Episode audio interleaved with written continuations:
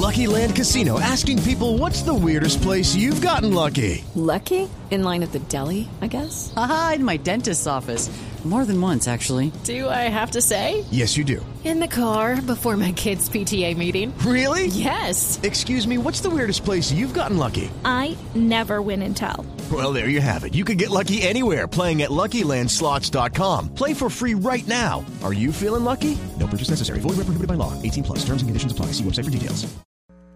Los personajes, las historias, las anécdotas, las confesiones, las noticias, todos los temas puestos sobre la mesa. Aquí comienza Mesa Blue. Presentan Felipe Zuleta y María Juliana Silva. Mesa Blue en Blue Radio y bluradio.com. La nueva alternativa. Tengan ustedes muy buenas tardes, bienvenidos a Mesa Blue. Saludamos a nuestros eh, cientos, miles de oyentes de Bogotá, Cali, Medellín, Barranquilla, Neiva, Popayán, el Villavicencio, el norte del Valle, Bucaramanga, en la zona cafetera y por supuesto todos los que nos oyen a través de bluradio.com y a través de sus teléfonos celulares. María Juliana, buenas tardes. Felipe, buenas tardes y buenas tardes a los oyentes. Bueno, hoy vamos a hablar de un tema eh, dramático, pero humano, por llamarlo de alguna manera. Vamos a hablar con el escritor, filósofo, literato Carlos Castillo. Ustedes lo leen semanalmente en el diario El Tiempo, eh, quien eh, eh, ha publicado hace algo más de un mes un libro que se llama Los días que se arrastran. Y básicamente es una conmovedora, un conmovedor relato, reportaje, crónica eh, sobre el secuestro de Guillermo La Chiva Cortés, un secuestro que fue mm, en el año 2000 y que por supuesto en su momento, como todos los secuestros, pero este más aún conmocionó al país porque se trataba primero de un hombre públicamente conocido, de un periodista y quien en su momento fue director y presidente de Cromos, presidente de Santa Fe y un hombre que pasó, trasegó por los medios de comunicación. Y se dio a la tarea de hacer la investigación Carlos Castillo, pero obviamente vamos a, a hablar no solo del libro, sino de varias inquietudes. Carlos, ¿qué hubo? Buenas tardes. Muy buenas tardes a los oyentes, a ustedes dos que son los más queridos. Y Gracias, muchas gracias señor. por invitarme. Y aquí estoy. Bueno, Carlos, ¿por qué? eh, Empecemos por una eh, pregunta elemental. ¿Por qué publicó el tema después, el libro después de fallecido don Guillermo? La Chiva Cortés, vamos a hablar de la Chiva Cortés. Sí, sí, sí, de, de- de la chiva. Así es. Que usted siempre decía don Guillermo. Yo siempre le dije a don Guillermo y él se emberracaba, ¿no? Claro, se ponía bravo. yo fui empleado de él. Sí, sí, yo soy la chiva, porque Y- también era... También era Cortés, pero decía, Yo- yo, soy Cortés, pero también Castro, Sí, sí, porque sí. era Cortés Castro. Castro. Había que tenerle cuidado. Un, un humor maravilloso. Maravilloso. Yo siempre le dije a don Guillermo, porque fui su empleado, fui director de un noticiero que él tuvo que se llamaba Hora Cero, y me quedé con la costumbre de, yo nunca fui capaz de decirle chiva. Y lo apreciaba y lo quería mucho. Sí, bueno. ¿Por Bueno, qué entonces, publicar ¿por este qué? libro después de muerto la Chiva Cortés? Bueno, usted, usted también vivió esas épocas. Se debe acordar que Así es. desde el momento mismo en que Guillermo es eh, cogido preso frente a mi finca en Choachí, mi esposa Carmen estaba con él, tal como el libro lo relata. Ahora nos va a relatar cómo fue el Sí. secuestro. Eh, tuvimos que empezar a tomar notas. Todo se tomaba nota y ese vicio de sociólogo, Mm. eh, escritor eh, vago Yo que sociólogo soy de la yo, Nacional, ¿no? sociólogo de la Nacional de, La primera de Lovaina y de Cornell tampoco. Ah, no, sí, pero digo, pero la primera, sí, especializado por fuera, pero la primera, la primera promoción de sociólogos de la Nacional. La segunda, mal, la, segunda, sí. sí, con, con Fals Borda y Camilo Torres. Así es. los que manejan eso. Y Andrew Pierce, del cual nadie habla y fue muy importante. Bueno, entonces secuestran a la chiva y hay que tomar notas de todo lo que ocurre, qué es lo que pasa, porque empezamos a entrevistar toda clase de gente, qué hacer ante un secuestro. El presidente Samper nos mandó un memorando diciendo qué cosas se podrían hacer, recomendándonos que habláramos con gente. Obviamente con todo el que hablábamos tenía una idea Teoría y un diferente. consejo distinto, lo cual eh, apoya, eh, se aunaba a la confusión que ya teníamos. Después de que Guillermo Cortés es rescatado y sale siete meses después Por el ejército, ¿no? por el ejército, eh, Chiva, hay que escribir esta vaina. Yo, sí, ya inmediatamente déjeme salir de la clínica. Entonces, salió de la clínica, se fue a un apartamento, no al suyo porque tenía miedo, sino de un, eh, de un amigo común. Eh, que no he dicho el nombre nunca, pero lo voy a decir así se ponga bravo, Daniel Samper. Tenía un Bueno, pues era apartamentico. hermano Daniel, bueno, sí. era, sí, Daniel no sabemos si era hijo, hermano o papá de la chiva.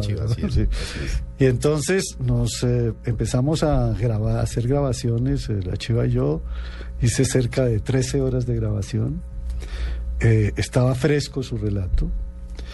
Y pues ahí empecé a transcribirlo, a escribirlo, a, a- a- a mezclar las cosas que conocía, documentos que llegaron, cartas, entrevista con otra gente. Y cinco años después había terminado el libro. Lo terminé para dármelas como tocárselas en Nueva York. Y lo mandé por email. ¿Ah, sí? Sí. pues yo siempre los libros los remato fuera del país porque a qué horas escribe uno aquí tranquilamente. No, aquí, aquí, aquí horas cualquier cosa tranquilamente en este No, país. no se da. Eso no Entonces se da. lo mandé, la chiva lo leyó, yo llegué pocos días después, un mes después porque estaba terminando otro libro.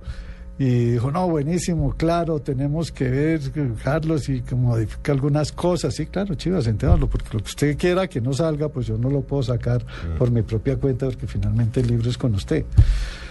Y entonces la chiva se fue echando para atrás, que no, que a mí me da susto, que a mí me da miedo, que y, y tuvo realmente más amenazas. De hecho, el famoso cuento del Papa que, que habían dejado mal, mal eh, castrado a un castrati, a esos que mantienen la que voz de niño, sí, pues, sí. que cantan para que mantengan la voz de niño, los castran.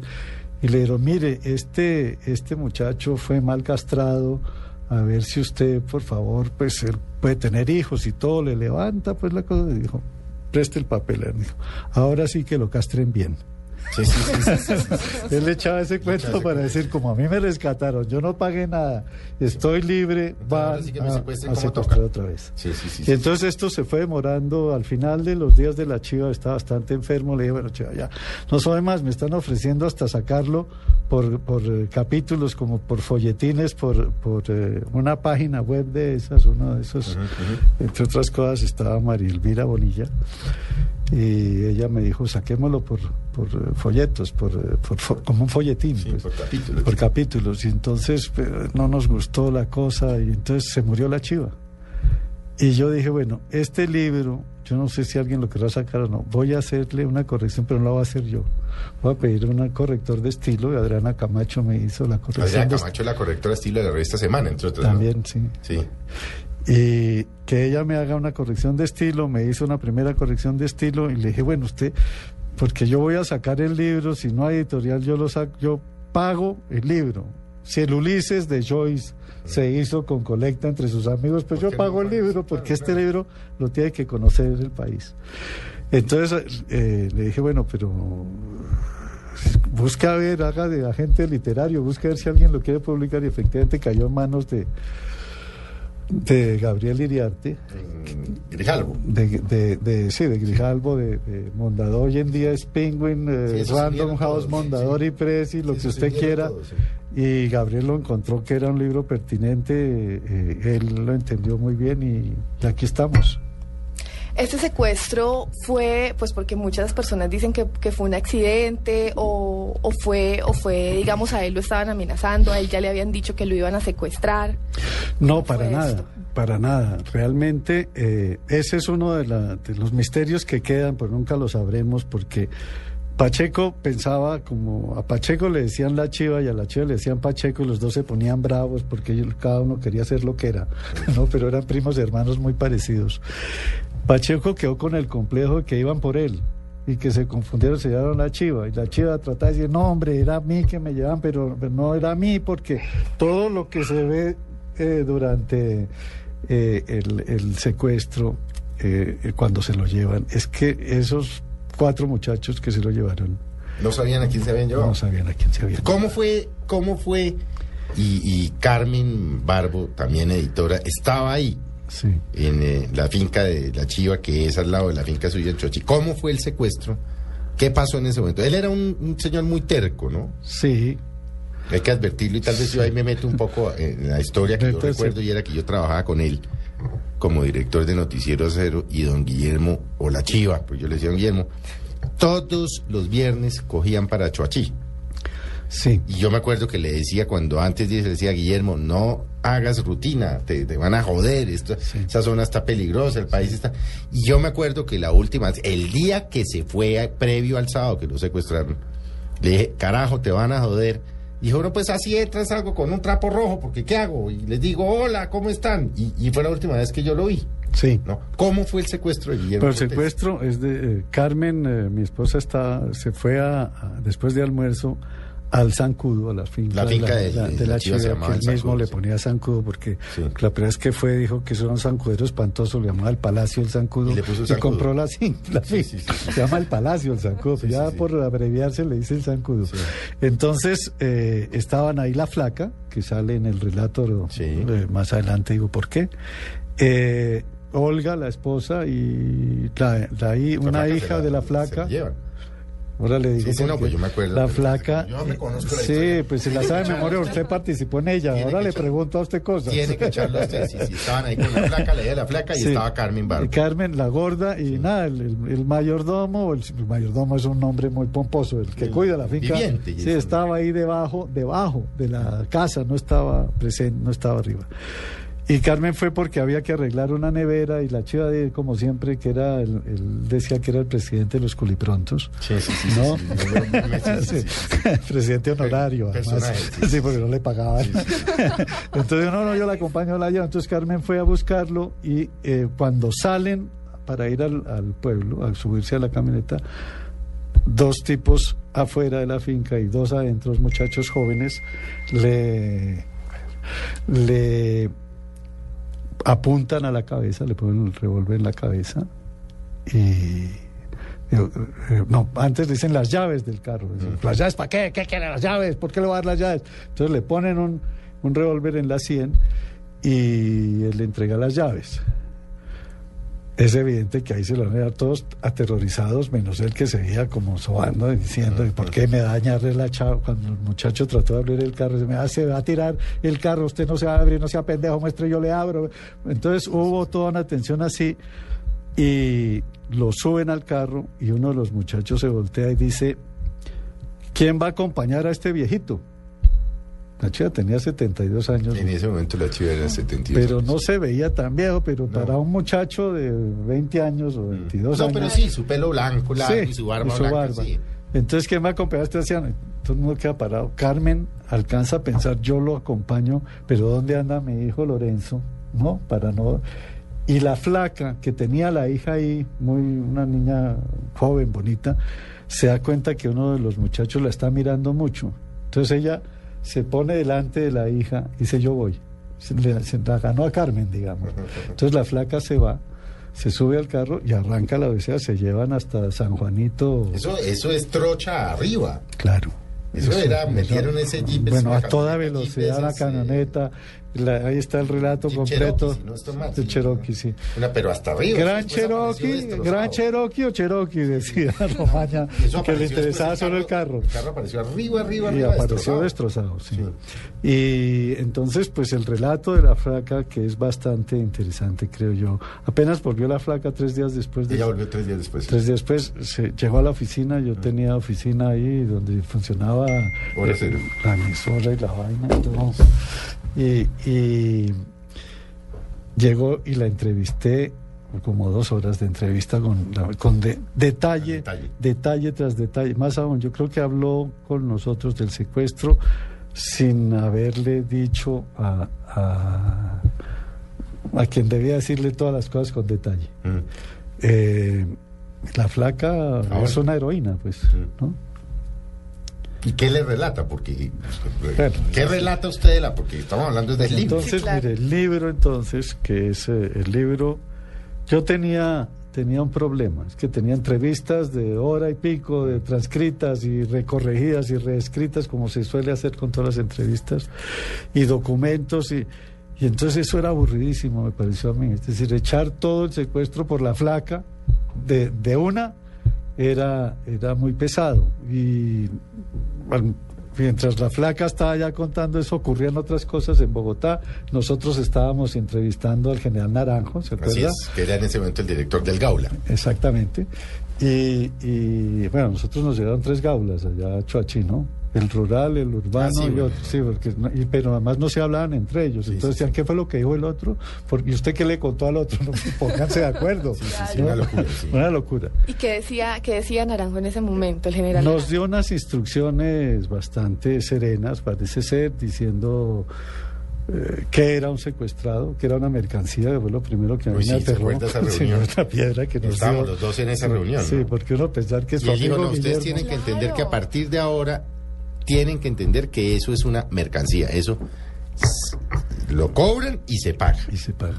Y hay que pagarlo. Y, y hay que pagarlo. Y hay ¿no? que negociarlo. Y hay que Y negociarlo. van a pedir mucho y ustedes van a ofrecer poco y ahí Exacto. empiezan las negociaciones. Así- así y fue. ellos se comunican por radioteléfono. Ya no se comunicaban por radioteléfono porque ya existía el En ese celular. momento pidieron un teléfono celular y una tarjeta, Una chip con 100 mil pesos. 100 mil pesos fue la primera pedida. Fue la sí. primera pedida. si no Entonces, mal, pues, si la memoria se no- le- el Carlos Cortés compraba la tarjeta, les daba la clave, el tipo re- eh, registraba la clave en su teléfono y hablaba con nosotros y con todo el mundo. Porque sí, la llamada siguiente había que dar otra Otros 100 mil tarjeta. pesos, Bueno, y ahí después de eso, Urbano, no, yo creo, se acuerda, Felipe, usted jugó un papel muy importante en eso, que fue movilizar a los medios de comunicación. Así es.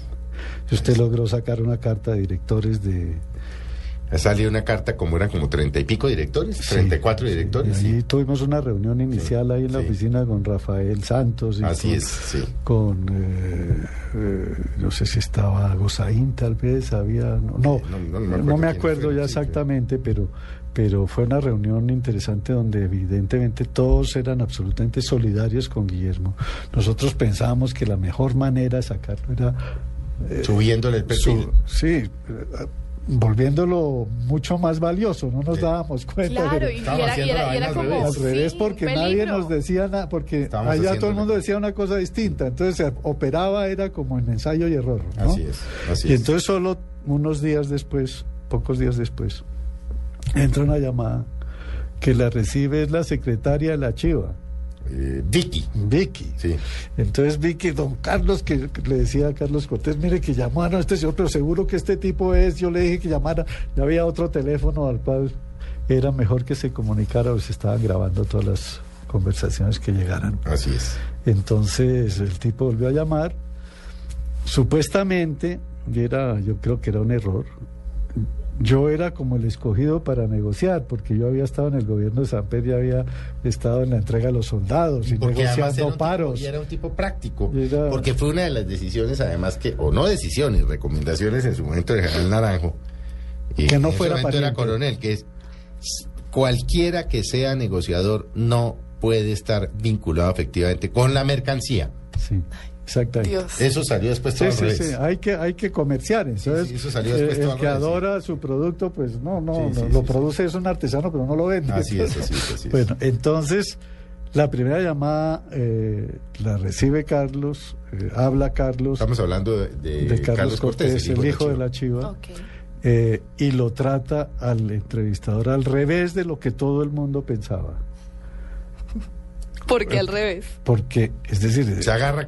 Porque entrada lo que agarra- ocurría normalmente era que pasaba un negociador que si era un pariente era terrible, si no era un pariente también se presentaba como sumiso y como con susto. Y, y este empezó a decirle, bueno, usted tal por cual, ¿por qué tiene a mi papá? ¿Dónde lo tiene, carajo? No sé. Entonces, fue una reacción que a nosotros, yo creo por- tal vez recordemos, Carlos, que negaron por un tiempo, me acuerdo si Que- un mes o que eran las FARC, que eran las FARC, que ellos sí. hablaban de un movimiento, no sé qué, no Sí, sé qué, no sí, sé qué. No, sabiendo que eran las que FARC. todos sabíamos que eran las FARC. Mm. Y entonces, eh, esa respuesta de Carlos, que nosotros, Felipe y yo, nos mirábamos No, boquiabiertos y sorprendidos. Era todo lo contrario Todo lo contrario de lo que se había dicho. Y lo que había recomendado, yo no, me- yo no me acuerdo. Otro Ramírez, ¿se acuerda? Ramírez se llamaba, que había sido alto Uno- comisionado. No, claro, Ramírez, que había sido alto comisionado, y alguien que ya había eh, negociado, no me acuerdo el, eh, personaje, que nos mandó, no sé si Naranjo, que ya había negociado varios secuestros. Sí. Porque hubo uno que era amigo nuestro, eh, que fue muy valioso, que, que, que era Lobo Guerrero. Pero ese es, ese es, Ese es otro. posterior y Ese es buenísimo. posterior, sí. Bueno, en todo caso, esa sorpresa era tal que nosotros no supimos qué hacer. El otro lado se desconcertó, fue lo que nos dimos cuenta. Y ya Carlos dijo, yo negocio la vaina. Y cogió el Y, tema. y cogió, y ahí hay transcripciones dramáticas de las conversaciones, lo duras, lo ásperas y lo agresivas que eran. Al mismo tiempo se decían hermano, una vaina rarísima, ¿no? Mira, hermano, no sé qué, pero... ¿Por, qué no lo lee un pedazo de Los esas transcripciones, los Carlos? mismos nervios, yo creo. Usted conoce ese libro como, Espera a ver si tengo algo como, lo, como lo escribió y lo, lo pareció. Sí, y Sí. en ese momento no se sabía realmente qué estaba pasando. Bueno, entonces, evidentemente eso duró varios, varias conversaciones. Pero se rompieron las, las En un momento dado se- Recién relaciones. por la agresividad de... Exacto. de- Es que los primeros días... Cortés con su, con su interlocutor. Es que los primeros días eh, teníamos la esperanza de que eso iba a salir rapidísimo. Sí. ¿Se acuerda que cogieron a un ciclista a Rincón? No, no, eh, un ciclista de los secuestraron, lo soltaron a los tres días. Nosotros teníamos la esperanza que mostrándolo como eh, un personaje importante para el país, de los medios de comunicación, pensamos incluso, no, incluso que le van a entregar un mensaje para acuerdo de paso, cualquier vaina y nos lo sueltan. Y fue realmente todo lo contrario. Debemos, mientras usted busca eso, recordar a los oyentes de María Juliana que en ese momento estaba en su apogeo el Caguán. Claro. Estamos hablando de que en ese momento estaba el proceso de diálogo entre el gobierno y las FARC en el Caguán. Exactamente. Era la zona de extensión y Claro. el camino de Choachí para llegar a San Juanito era el camino por donde metían a los secuestrados y donde entraban y salían las FARC al Caguán. O sea, era un camino... Era un corredor de ahí era un corredor. completamente de ellos. Entonces, pues los que los secuestran, que sabemos o suponemos o nos dice todo el mundo que no eran guerrilleros, Sino sino que lo vendieron jóvenes de, de- Sí. de un vecino y lo van y lo secuestran. Aquí estamos oyendo el celular del doctor. El Rinton. No, no es, no es la película Hitchcock, pero suena igualito. Sí, sí, sí. Bueno, entonces eh, eh, eso era camino abierto, era una cosa terrible y detestable eh, para todo el mundo y era una zona de miedo. Es decir, quiero decir una cosa, antes, y aparece en el libro también, poco tiempo antes de, o no, unos años antes de ser secuestrado la chiva, le robaron un mulo que había comprado para que jugaran los niños de ahí, los, Sí, sí, sí, los sí, sí. vecinos y mi hijo, entre otros, y, todo, y le roban el mulo. Y entonces, bueno, ¿yo dónde puedo conseguir el mulo? ¿Qué es lo que pasa? ¿Quién lo robó? Yo, no, no, vaya, vaya a, a pueblo vecino.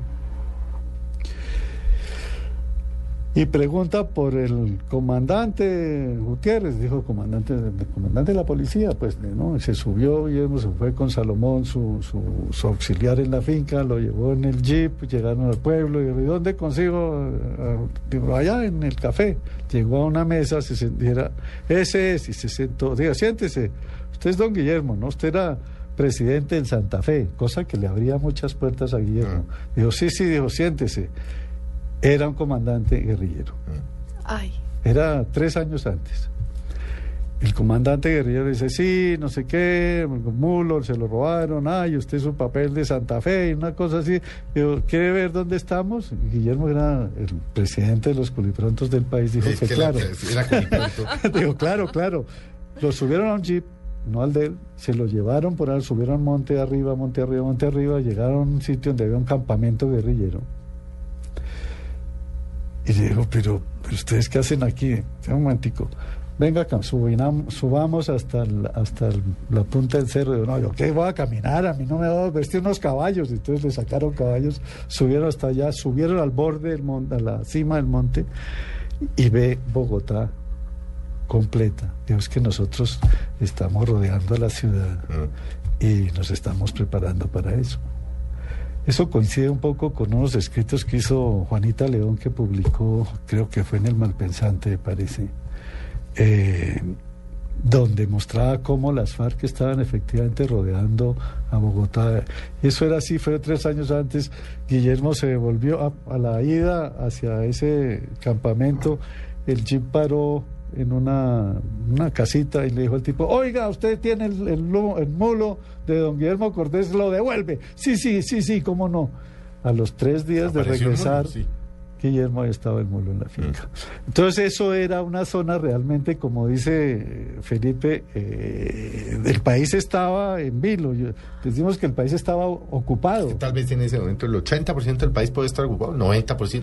y, por, y psicológicamente 100%. Ah, sí, Y totalmente. re- respecto a la respuesta del gobierno, 100%, porque el gobierno, todas las acciones que hicimos para que ayudara a sacar a, a Guillermo no resultaron No nunca, resultaron, porque se va y se molestan. No, y entre otras cosas que era mandar gente a que hablara con tiro fijo, eso se hizo finalmente, ¿no? Sí, sí, sí. En el Caguán, sí. para que soltaran a, a, Pues, a la Chiva Cortés, pues, en un momento mandaron decir que sí que lo iban a soltar, luego entonces eh, se Pues, enredó. Y, Presidente un- Belisario Tancur. y- ah, pues el propio presidente de Tancur, sí señor. Que hay un relato ahí Sí, interesante. pero- le voy a dar un diálogo, el primer diálogo. Es, es tremendo. El sábado 29 de enero, a la hora acordada, el negociador de las FARC, que se hacía llamar Javier, se comunicó por teléfono de la oficina cuyo número se había dado en la llamada anterior. Esta es la segunda llamada. Eso hacía parecer que había tenido efecto la conversación hecha por Carlos Cortés. Aló, dice- dijo Javier. ¿Qué hubo, Javier? Le dice Carlos. Bien, hermano, aquí como un poco agripado y ronco. ¿Cómo va?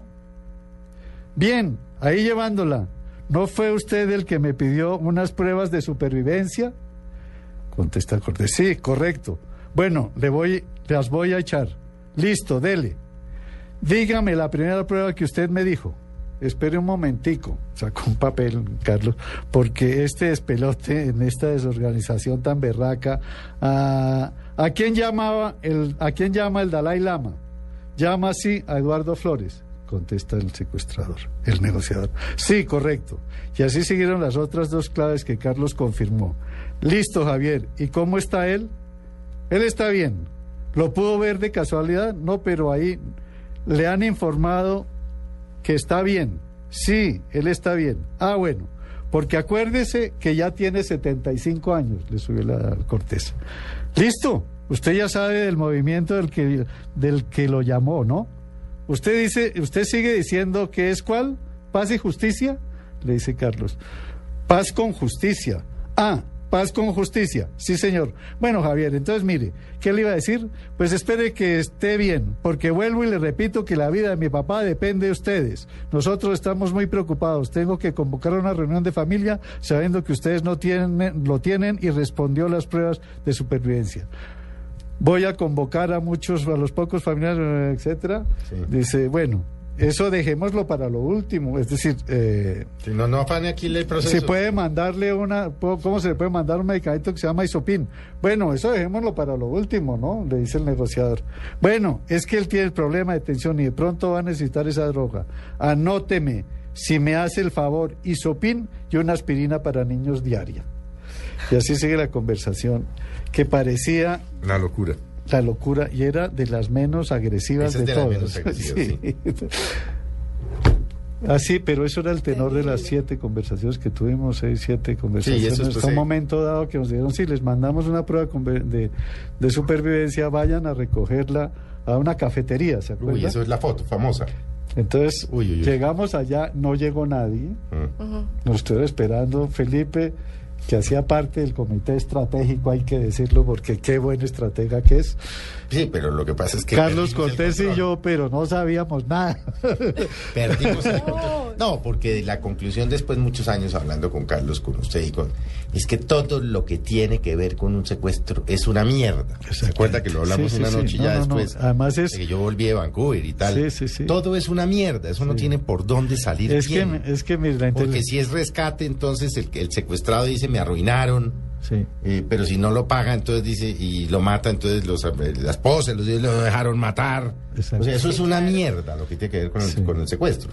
Pero, pero realmente eh, yo comparo eso, es decir, es como una prueba de inteligencia. Es decir, ¿qué es la inteligencia para unos psicólogos modernos? Pues es la, es la, la capacidad de responder ante situaciones no estructuradas. Pues claro, claro.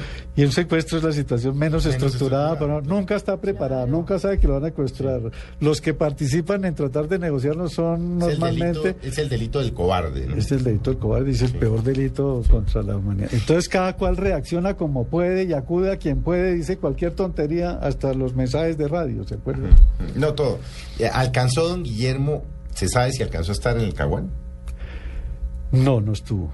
No estuvo en el No, la idea, es decir, estaba sobre todo... No, mentiras, claro, entró a la zona de extensión y salió porque ellos Pues Lo, estaban... lo- lo atravesaron por la zona de Sí, claro, claro, lo estaban moviendo además porque, porque una de las intervenciones, yo supongo, pero es pura hipótesis, de que efectivamente a Belisario de Tancor le iban a entregar a la Chiva Cortés. ¿Y por qué se frustró Porque eso? empezó un movimiento aéreo de, de aviones y de es. cosas en una gran marcha que lo estaban llevando a algún punto Sí, y entonces se devolvieron y se acabó la vaina. sí, sí. sí. Pues- Bueno, vamos a hacer un breve corte, como verá. Nos va a quedar corto el programa, ¿no? Sí, sí, sí. Ya me estoy dando cuenta. Hacemos un breve corte y ya volvemos con Carlos Cortés y el libro Los días que se arrastran. Y- se nos y va... Sobre todo con Carlos Castillo. Eh, con Carlos Castillo.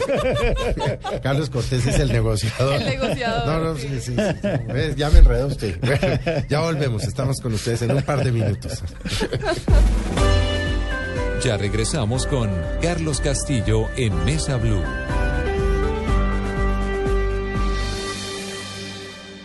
Encuentra hoy sin costo adicional en el diario El Espectador cuatro láminas Panini que te regala el Gol Caracol. El mejor legado que deja un artista es su música. Y muchos de los artistas que ya se fueron dejaron para la historia canciones que los mantienen vivos en la memoria de los fanáticos de la música. Este domingo, Blue Radio presenta un especial musical con algunos de esos éxitos. En escena, legado musical.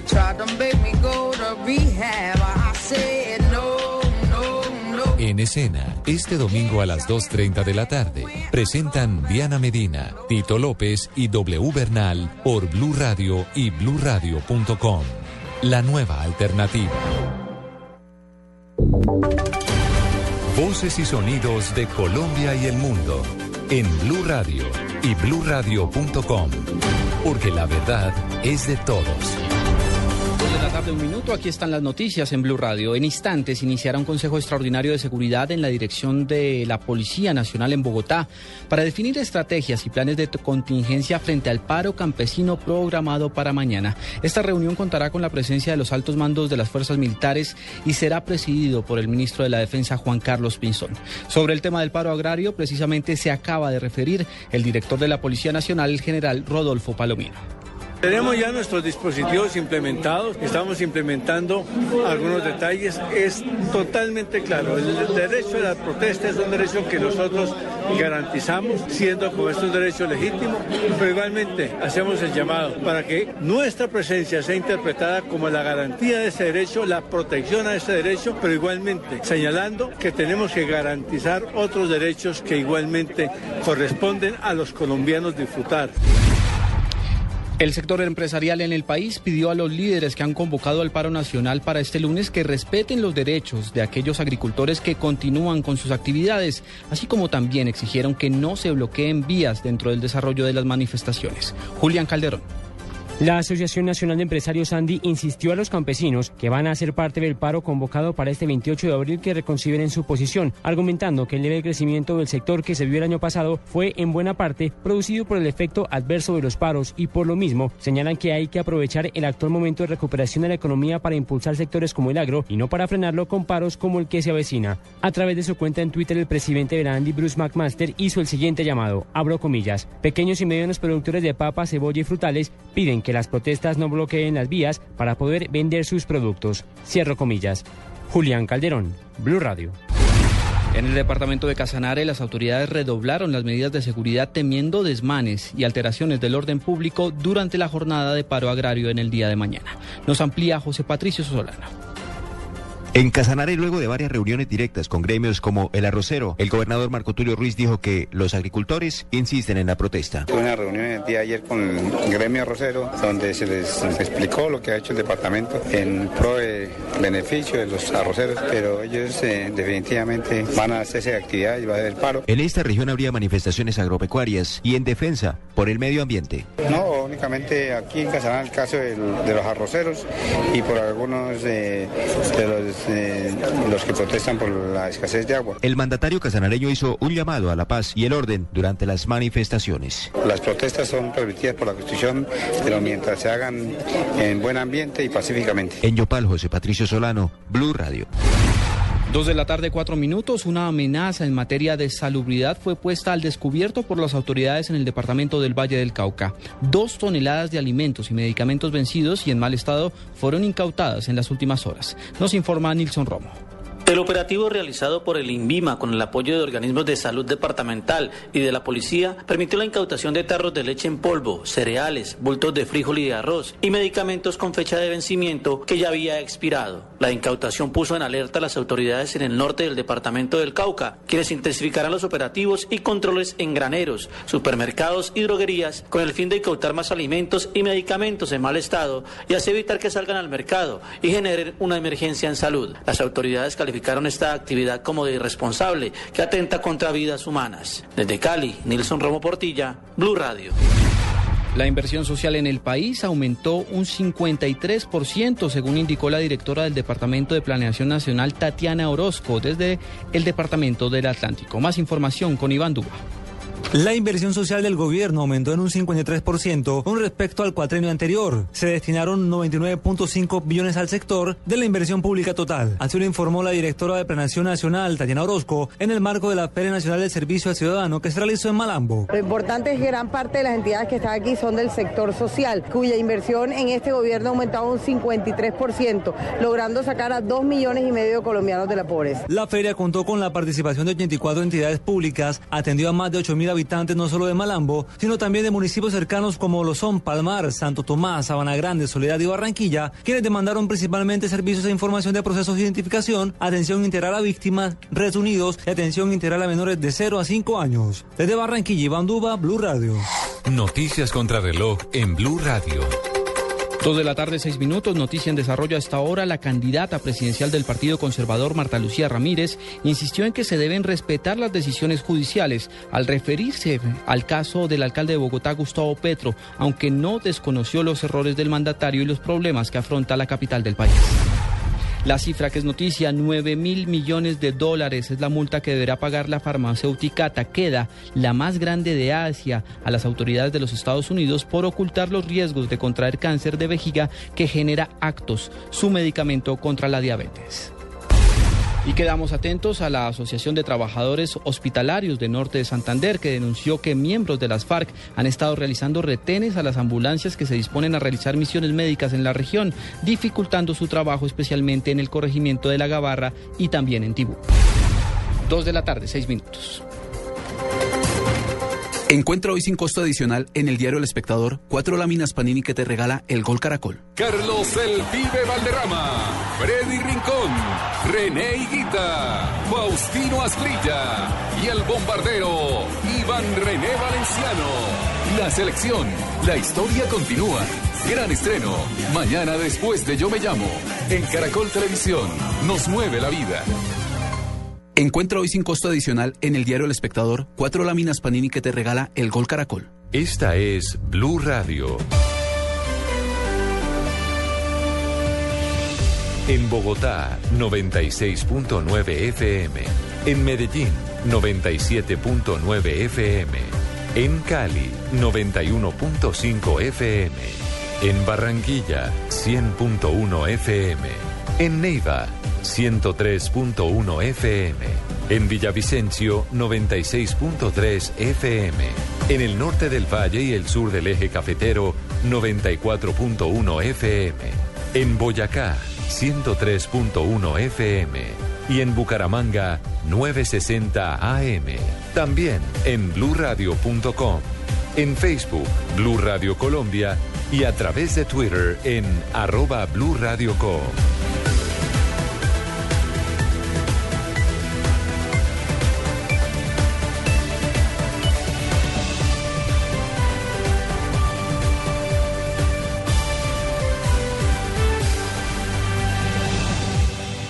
Radio, la nueva alternativa.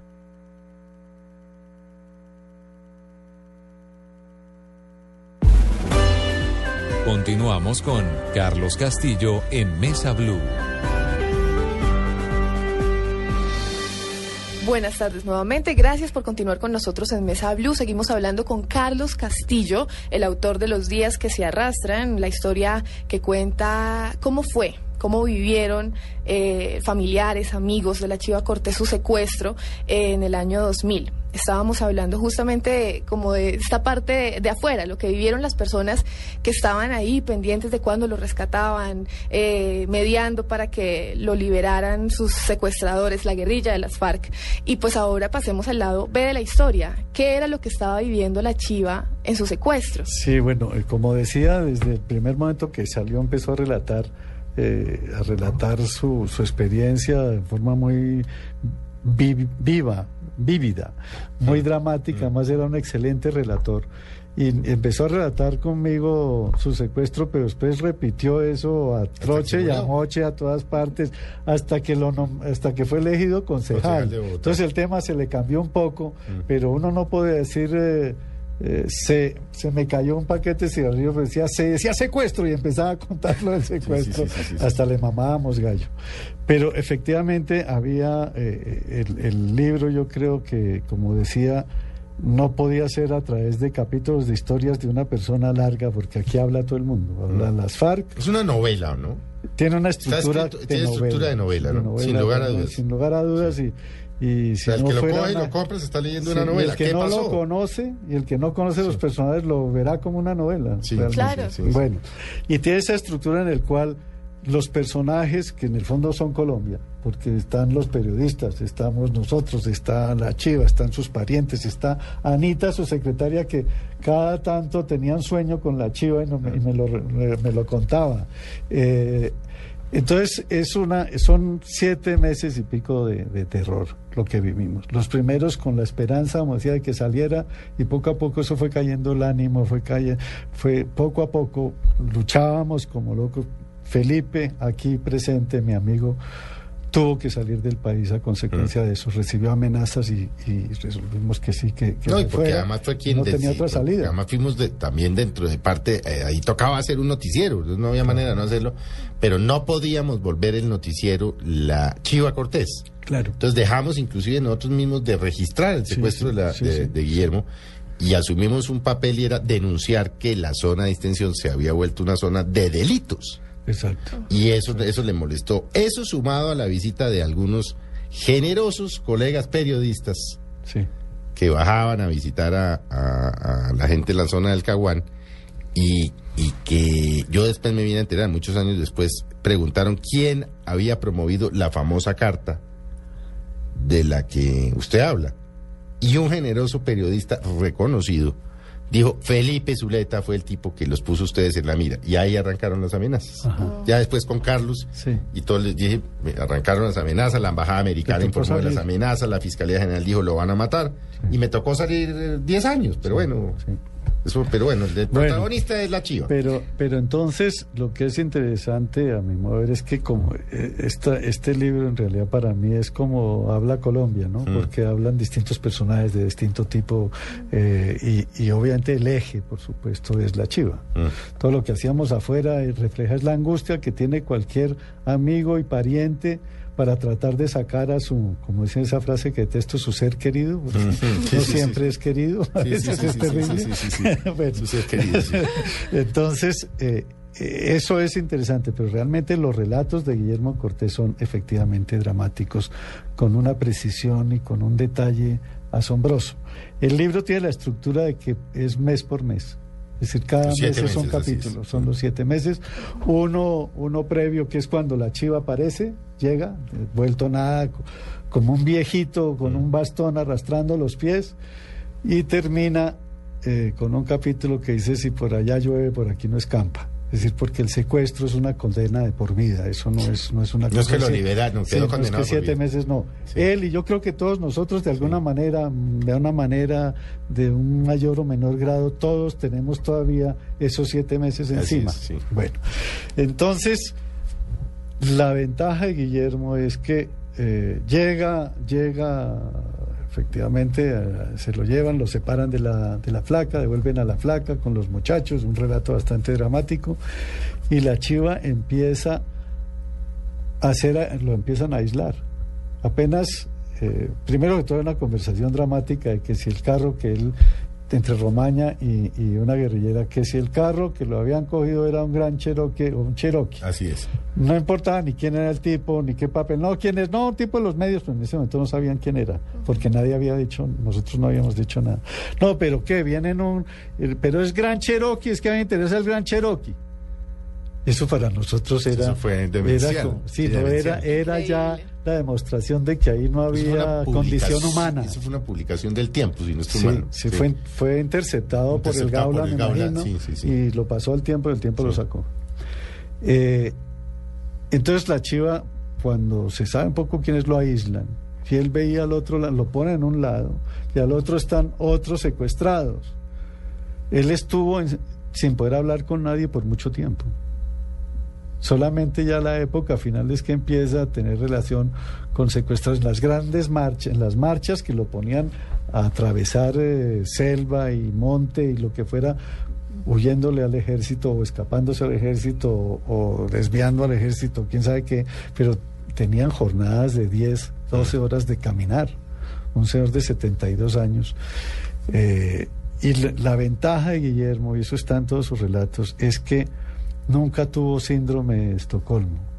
No, los odió a los tipos. Se enfrentó a ellos y los insultaba. Y los odiaba y, y los, los, insultaba regañaba. permanentemente. Y, si, y una, en un momento dado se escapa uno que lo estaba ayudando, se escapa uno de los, de los secuestrados. En una marcha lo estaba, estaba ayudando a Guillermo porque Guillermo caminaba difícilmente. El tipo se vuela, eh, con acuerdo, pues la chiva se va, sabe que se va a volar y adiós, hasta luego. El guerrillero estaba en otra parte, se devuelve y dijo, ¿dónde está este tipo? Y no sé qué, y yo lo viejo, carajo, empezó a insultar a la chiva y la chiva sentado en el suelo dijo, mire, sobran tantas por tantas, máteme, porque aquí yo no camino. ¿Me deja descansar o no camino? Y eso paralizó al guerrillero, no le disparó ni nada, pero en esa situación no que sabe cuántas veces lo hubieran podido matar. Mm. ¿No? Con no, es más, si no lo liberan, el ejército como lo liberó, si hubiera muerto, porque sí, él no. llegó a una clínica y tuvo una oclusión intestinal a la semana. Claro, ¿no? A los cuatro, los cinco días. Estuvo examinado claro. por su por su gran bajo la dirección de su gran amigo eh, el doctor Patiño. Ah, sí, José Félix Patiño. José Félix. Y salió y tuvo que volver a la clínica. Mm. Y tuvo que y, de ahí en adelante tuvo que volver mil veces. Él no, estuvo no mucho. Nunca. nunca. físicamente nunca se recuperó. Mm. Finalmente andaba con una bala de oxígeno. oxígeno sí. En el consejo, uno me acuerdo él sentado junto sí. al al príncipe Marulanda, que era su compañero en el consejo, sí, sí, y una bala de oxígeno en la mitad, pues, ¿no? Eso, sí. eh, entonces, realmente él salió, yo creo que hubiera podido vivir mucho más de lo que vivió, porque era un hombre muy fuerte, muy dinámico. Pero el secuestro lo de, pues para, el haber, para haber resistido nada. siete meses. pero el secuestro lo. El secuestro empezó lo, a minar. En esas condiciones tan precarias. Para siempre. Bueno, entonces, yo no sé. Si quiere leer un pedazo de la chiva, alguna cosa que decía cualquiera al azar. Cualquiera, porque además era talentoso, Dice, era divertido. Cuando los combatientes ya no están contentos en la guerrilla o ya no están convencidos de que, esto, de que esos objetivos tienen miedo de salirse por las represalias que puede tomar las FARC. ¿Cómo puede uno tachar de infamia el reclutamiento de menores y el muchachito que yo vi, uno de los que me cuidaba, vivía feliz convencido de que estaba cumpliendo una misión importante para la patria? Mm. Y excepto unos pocos casos en los que finalmente desertaron de las FARC, uno nunca percibí que estuvieran ahí por un reclutamiento forzoso. De todos los que estuvieron a mi lado y durante esos 205 días conocí algo a algo así como 40 o 45 guerrilleros, ninguno se mostraba obligado a hacer lo que hacía. Todos parecían compartir las ideas y los, los motivaciones primarias de su movimiento. Mm. Eso lo hice en un momento, pero obviamente Guillermo se contradecía y entonces a veces mostró cómo se voló un jefe guerrillero, un comandante de esos guerrilleros con su novia guerrillera y con la plata se voló con la plata. Sí, sí, sí, sí, eso sí, era sí, condena a muerte. eso lo agarraban. No, es que él vivió 24 horas en función de eso, de- hasta el día que se murió. Sí, sí, sí. Y entonces, eh, eh, por ejemplo, hay, es que yo no venía preparado. Yo, yo escribí el libro hace ocho años y no lo había vuelto a leer. Creo que no lo he vuelto a leer. Pero, pero, pero mire, eh, hay eh, relaciones con los guerrilleros muy interesantes. Por ejemplo, les, eh, les pedía prestada, les pedía prestadas cosas que le prestaba a los otros. Tenía una relación con una guerrillera que se llama La Culebra, según él, porque Guillermo, usted sabe, no A todo sino- el mundo le ponía apodo. Nadie tenía nombre y apellido. Todo el mundo tenía Todo el apodo, mundo sí. tenía apodo. Entonces, esa la culebra hizo una relación como amistad hasta un punto de que, de que en algún momento una de las guerrillas entra a la choza por la noche, él cree que lo van a matar, y es para decirle que se huelen, que ella no aguanta más esa situación. Más aún, la chiva logra ser rescatado porque una de las guerrille- guerrilleras, un poco contradiciendo esto que dice este párrafo, eh, tenía un hermano entre la guerrilla, ella se vuela y quiere sacar al hermano que dejó atrás, que estaba con Guillermo, Estaba cuidando con- a Guillermo. cuidando a Guillermo, sí. Entonces, gracias a eso, la guerrillera indica el camino para ir a rescatar a la chiva. Pero, o sea, mostrar las contradicciones de que unos podían parecer contentos, Claro. pero no lo estaban, unos querían salirse, pero no se salían, y otros Mm, que no sí, salían. muy- muy- Era contradictorio porque eso era la locura. Es decir, este, este libro, en el fondo, refleja la locura que vivimos nosotros. No, pero es la locura del país. Este es Ellos- el reflejo Ellos y todo el país. de- del, del país. O sea, Exacto. es el reflejo de la locura de la clase dirigente, la locura de la paz, la locura de la, la locura del país. La locura. ¿Dónde, ¿Dónde lo rescataron a él? ¿En qué, en qué lugar? Lo tengo en un mapa, pero no sé el nombre exacto. Eh, eh, en un sitio que era un campamento provisional, ni tan provisional, tenía ya ciertas construcciones de la guerrilla. Eh, cuando, cuando lo secuestran, Cecilita Orozco, También, Era- quien era también jugó un papel fundamental, en- determinante en esto, la directora de Noticias 1 y la columnista del espectador Cecilia. Muy amiga, de- formada por Guillermo, decía ella. Además, dice ella, sí. pues. me dice, rescataron a Guillermo, ella me anuncia, coja un avión y se va para Villavicencio con, con los periodistas porque él va a llegar allá. Yo no puedo ir, váyase usted y lo recibe para que tenga alguien amigo. Y yo me voy a Villavicencio, él no llega a Villavicencio, el avión lo lleva para otro lado, lo trae directamente Directo a Bogotá. a Bogotá. Sí, sí, sí. Entonces, eh, eh, pero era, era en el Meta donde lo rescataron. Yo creo que era zona, efectivamente, zona de distensión. No, no podía ser zona de distensión, porque les estaba prohibido a los militares meterse ahí, ¿no?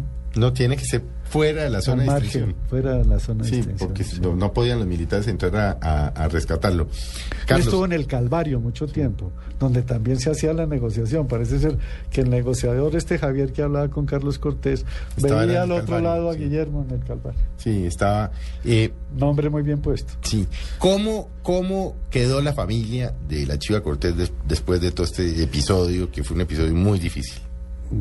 Esa es una pregunta bien difícil porque realmente un secuestro arrasa con todo el mundo. Arrasa con todo el mundo, ¿no? Arrasa con todo el mundo, arrasa con relaciones entre familia, amigos. eh, había gente, por ejemplo, que tenía deudas con Guillermo Cortés. Y Deudas de plata. De plata. Sí. Y secuestrado, Guillermo le alcanza a mandar un papel, dígale a fulano, y fulano y sutano Que paguen la que paguen para la deuda para que ayude al secuestro. Sí, Se desaparecieron, Se desaparecieron. no pagaron. sí, sí, sí, sí. sí. ¿Cuánto Entonces, estaban pidiendo?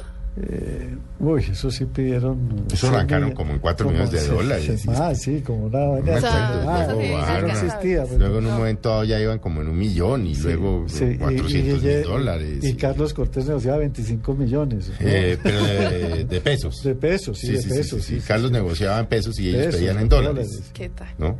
Y es que era, era el juego que, que nos decían que había que jugar. Sí, ¿no? sí. Y realmente, cierto- finalmente, eso se enreda en el punto de que no hay como. La, la sensación, pero usted, me usted que es el más biógrafo de, de la Chiva, la, la sensación con la que uno siempre, o lo con la que yo siempre quedé, es que si a él no lo hubieran liberado, a él, lo habrían, él se habría muerto ya, Yo creo. o lo habrían matado. Yo creo. No era una negociación posible. No, él ya salió muy enfermo. Él ya muy salió enfermo y la negociación no era una negociación Y no era una negociación posible. No era posible, no era porque posible. eran dos polos opuestos. Bueno, tanto que No. quedó suspendida. No volvieron a hablar. Nunca volvieron a hablar, hasta que, hasta que... Usted tiene la memoria de cuando mandaron la foto del- de, la Chiva Cortés colgado de un palo como un pollo. Sí, que nos la iban a entregar en esa cafetería. Que no, es que estábamos volvía a ese episodio. No llegó Sí. y después recibimos en la oficina, alguien Sí. entregó un sobre anónimamente Sí. con cuatro fotografías de una que nos que yo las tengo, los originales. Usted tiene los originales, Sí. ¿no? Donde está esposado o amarrado, digamos. De un bambú. Con esposas de un bambú atravesado. La chiva con sangre en el pecho. Y ah, en el pecho, solo en el pecho. Y con una mano haciendo Una vez de la una V de la victoria que después supimos que no era V de la victoria, sino que era como pistola, era lo que estaba haciendo. estaba haciendo pistola, Sí, como- sí, Sí, diciendo no esto no es de entendimos verdad, porque la sangre no era de La él, era, era de de gallo, pollo, de era de gallo. pollo. Sí. Le mataron Pero no- a un pollo pero y le sí- echaron Y le echaron la sangre. Sí nos impresionó mucho eso, ¿no? Sí, pero siempre tuvimos la, De la teníamos duda de la qué era- duda. de qué era lo que estaba pasando. Sí, de- será cierto, no será cierto, es un simulacro que es. Y el otro día me decía, yo no recordaba, pero Daniel Samper, que venía de Madrid, a Sí, esos- entraba, salía, sí, venía, sí. Vio las fotos y dijo, no, esta vaina no es sangre, no es de la chiva, porque no tiene, no tiene sangre sino aquí y no se riega por el resto del cuerpo, Sí. luego no puede ser sangre de la chiva. Sí, sí, sí, sí, sí. Pero era todo con la duda, ¿no? Todo, todo como el, el- la comunicación es te- tiende a cero. Todo lo que ocurre uno se lo imagina en la cabeza como puede y reacciona imaginándose cómo se, cómo se enfrenta a situaciones no estructuradas. ¿Usted, Carlos, se ha leído los libros de, de otros secuestrados? No. No tiene. Solo el de García Márquez. Bueno, la historia de un secuestro, pero es que eso sí es más. Pues es Toca leer. Sí, ese es toca leer. De los otros yo me resistía, ni siquiera el Sí. de Ingrid Betancourt. Sí.